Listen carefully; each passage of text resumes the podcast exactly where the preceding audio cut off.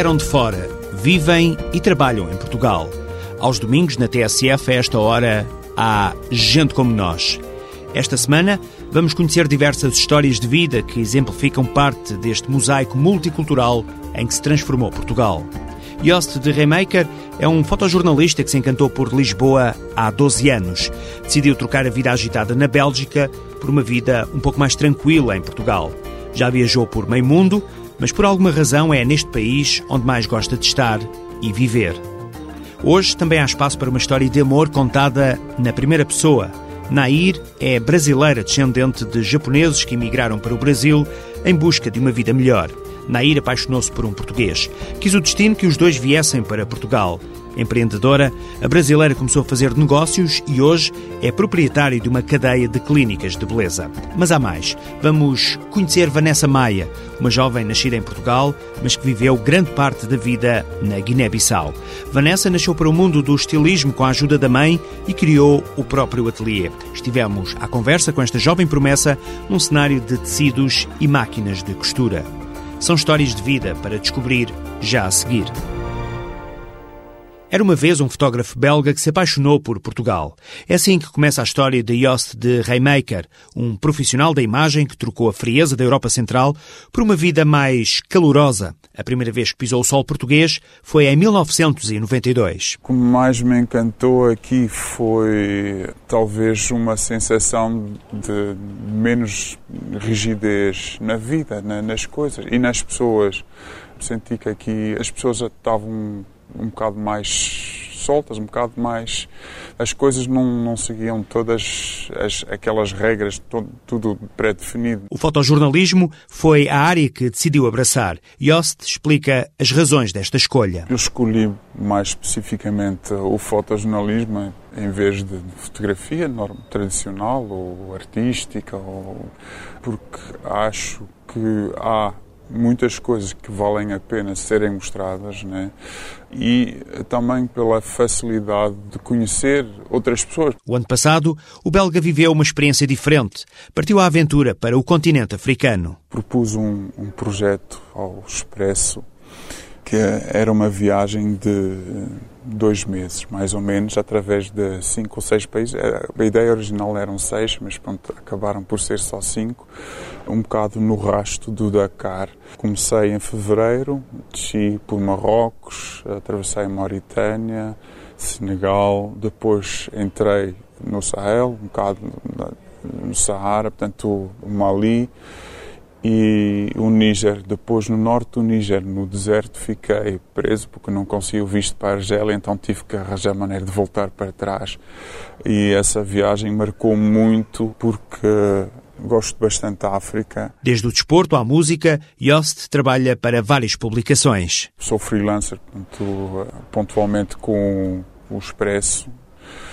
Fiz algumas coisas para o Fugas, de resto, são publicações estrangeiras, portanto, fiz algum trabalho para a Time este ano e para a Marie Claire, e de resto são coisas corriqueiras, dia a dia, concertos aqui, um bocado de futebol de vez em quando que faço para agências. Para conhecer melhor o trabalho deste fotojornalista, pode encontrar na internet várias fotos. No Google é muito fácil procurar, basta escrever Yost com J e com dois Os. O meu site neste momento tem um pequeno exemplo, digamos, de algumas facetas do meu trabalho. Portanto, tem tanto fotografias de reportagem como dia a dia aqui em Portugal que fiz há alguns anos atrás, política, como viagem e até vai encontrar lá fotos de casamentos e tudo. Portanto, não, não tenho problemas nenhums com, com isto. Portanto, tenho uma, uma pequena amostra de algum do meu trabalho. Portugal é o local de eleição de Yost de Remaker.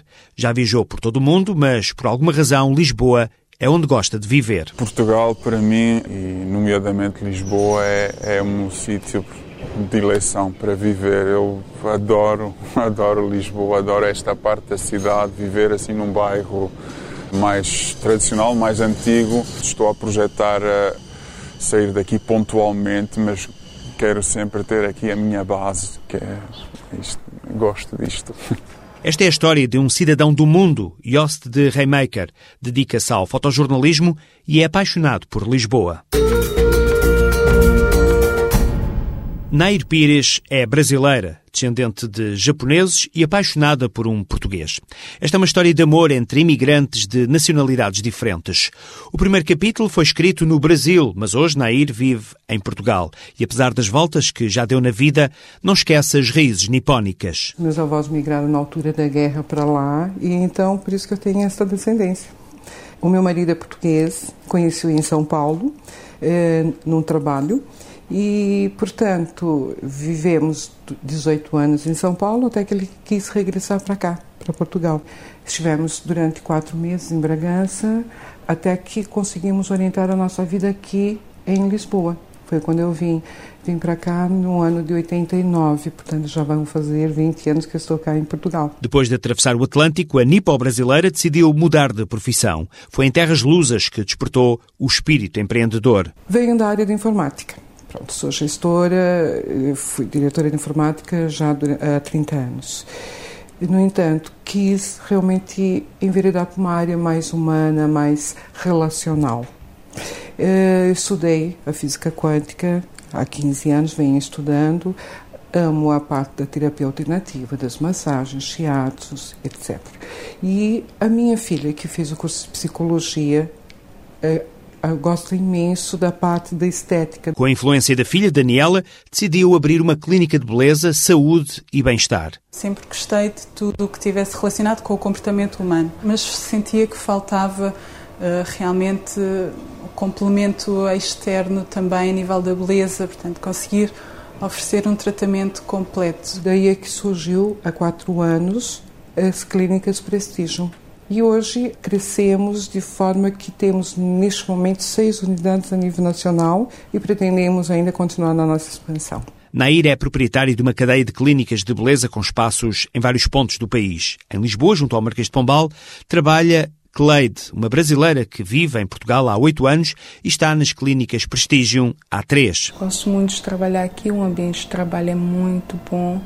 Eh, principalmente porque eu gosto daquilo que faço. Então eu acho que sempre se faz tudo com amor, fica-se tudo bem feito. Cleide não tem dúvidas em afirmar que em Portugal conseguiu uma vida melhor. Na altura que vim do Brasil, trouxe meu filho comigo. Meu filho atualmente tem oito anos, era muito pequenino. Eh, então adaptou-se mesmo aqui, tanto é que ele fala, tem um sotaque português, não tem um sotaque brasileiro. Eh, também casei, não é? Casei com uma pessoa de origem portuguesa, portanto, acabei por concretizar também aqui uma família. E então é muito difícil também pensar se vou ficar ou se vou voltar para o Brasil. Vou ficando. Até um dia nunca se sabe, não é? Nas clínicas Prestígio, trabalha uma equipa multicultural que garante o bem-estar dos clientes. A base do sucesso está no projeto de vida de Nair Pires, uma nipo-brasileira que escolheu Portugal como destino.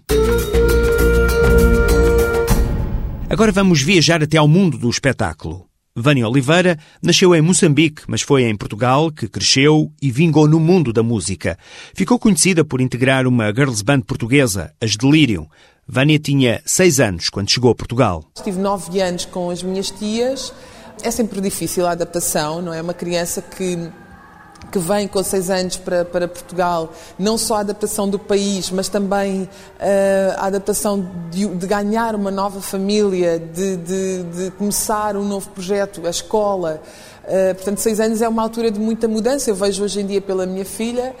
Uh, costuma um bocadinho, mas depois também meti na cabeça que uh, que iria ser boa aluna, portanto há uma fase até de transição que eu vejo nos meus cadernos que tinha que passei do satisfaz menos para o muito bom. Portanto, aquela fase de adaptação, ela surgiu durante o primeiro mês, mas depois eu resolvi e consegui dar, dar a, a volta por cima. Sempre com o desejo e com, e com o sonho de que um dia eu viria a, a cantar. Sei de onde vim, não neguei as raízes e assim agarrei uma chance que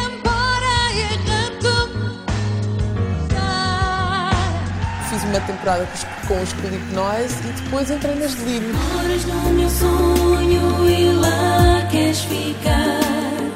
Então não quero a luz, eu não quero acordar.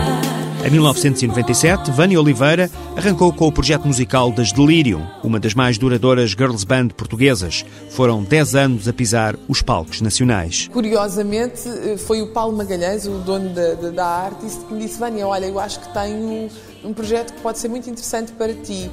E eu fui, e fiquei, estive nas Delírio durante 10 anos. Foram momentos uh, engraçados, foram as Delírio foram um projeto muito interessante. Depois da extinção das Delírio, Vânia seguiu uma carreira a solo. Em 2006, ficou em segundo lugar no Festival da Canção e um dia decidiu dedicar-se ao teatro. A estreia foi na Sala Garrett, do Teatro Dona Maria II. Comecei a ter aulas de, de teatro, uh, aulas privadas com o Tiago Justino, Uh, e surge a, a, a, hipótese de eu ir fazer uma audição no Dona Maria II com o António Feio e Olga Roriz.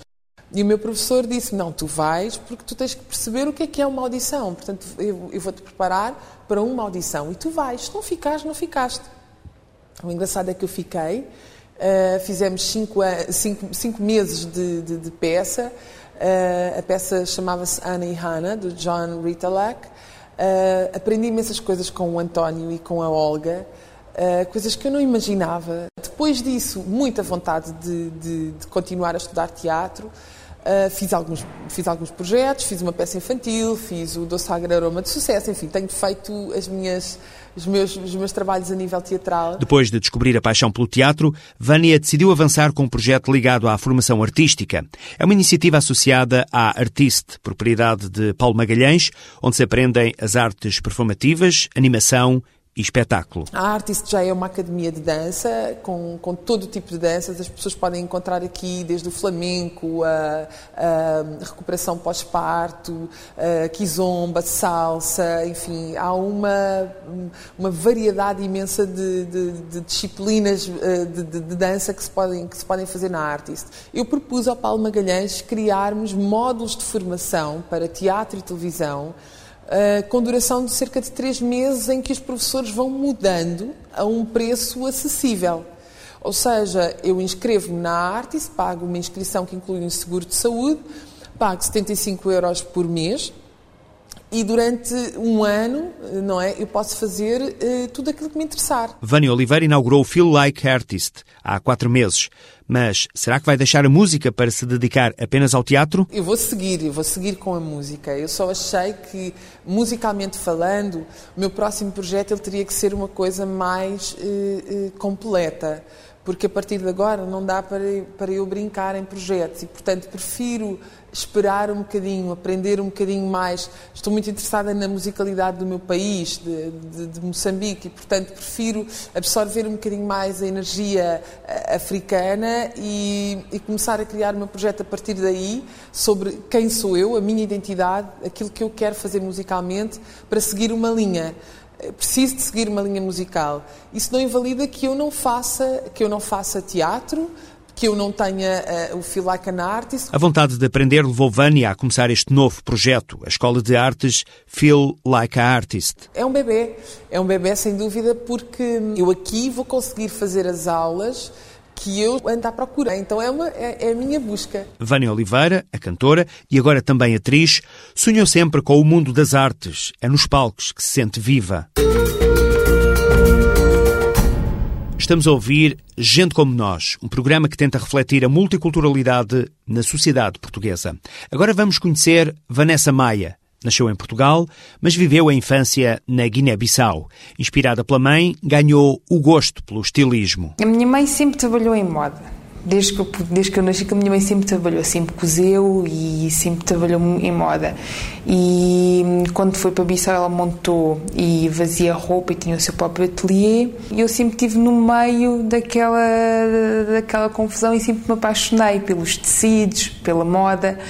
E então, desde menina começava a desenhava, começava a escolher a roupa à minha mãe, que fazia a minha própria roupa, que fazia as roupas para as minhas bonecas e decidi seguir o mundo da moda. Infelizmente lá não há como seguir e tive que vir para cá. As experiências vividas na Guiné-Bissau, onde tem algumas raízes, influenciaram o trabalho de Vanessa. E a mãe, Cidália Maia, A mãe de Vanessa, o que diz? Desde muito pequenina tinha, um, tinha e tenho um amigo que continua em Bissau, James, e, e, ele fazia o concurso Miss Guiné-Bissau e não só outros eventos. Tivemos lá um, um curso de pano de pentes, panos tradicionais africanos, para depois as pessoas também saberem utilizá-lo para além de, do uso tradicional que lhe dão, que é mesmo só como pano.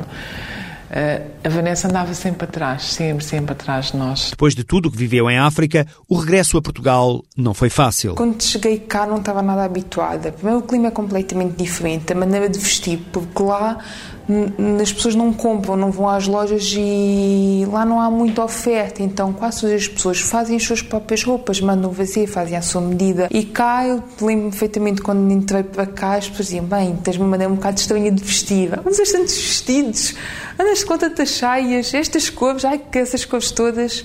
E sempre foi sempre um bocado difícil. Vanessa formou-se em estilismo e, com a experiência que a mãe tinha na área, decidiram criar o próprio ateliê. Eu sempre, sempre tive em mente montar o meu próprio negócio e montar o ateliê com a minha mãe. O que eu gostaria era de passar agora para ela aquilo que eu sei que eu gostava que ela, para além daquilo que ela aprendeu no, no curso, que é mais a parte de desenho, a parte, pronto, toda, toda a parte teórica que ela agora, uh, se eu conseguir passar para ela os meus 20 anos de experiência com trapos em mãos, esse era o meu objetivo. Depois, reformo. O negócio familiar é feito em casa, mas já são muitos os clientes que procuram os trabalhos da mãe e da filha. Fazemos roupa por medida, tanto se uma cliente não sabe o que quer, quer um vestido, mas não tem nada idealizado, nós dentro do género da pessoa e do corpo aconselhamos o que é que lhe fica melhor e as cores.